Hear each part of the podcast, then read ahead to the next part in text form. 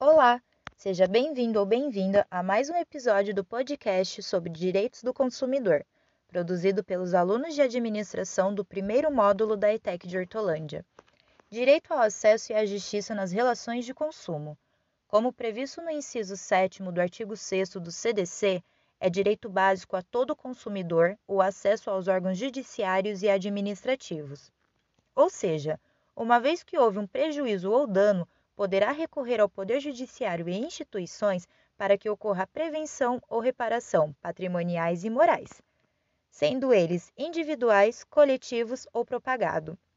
Estando ainda necessitado assegurado pela proteção jurídica, administrativa e técnica.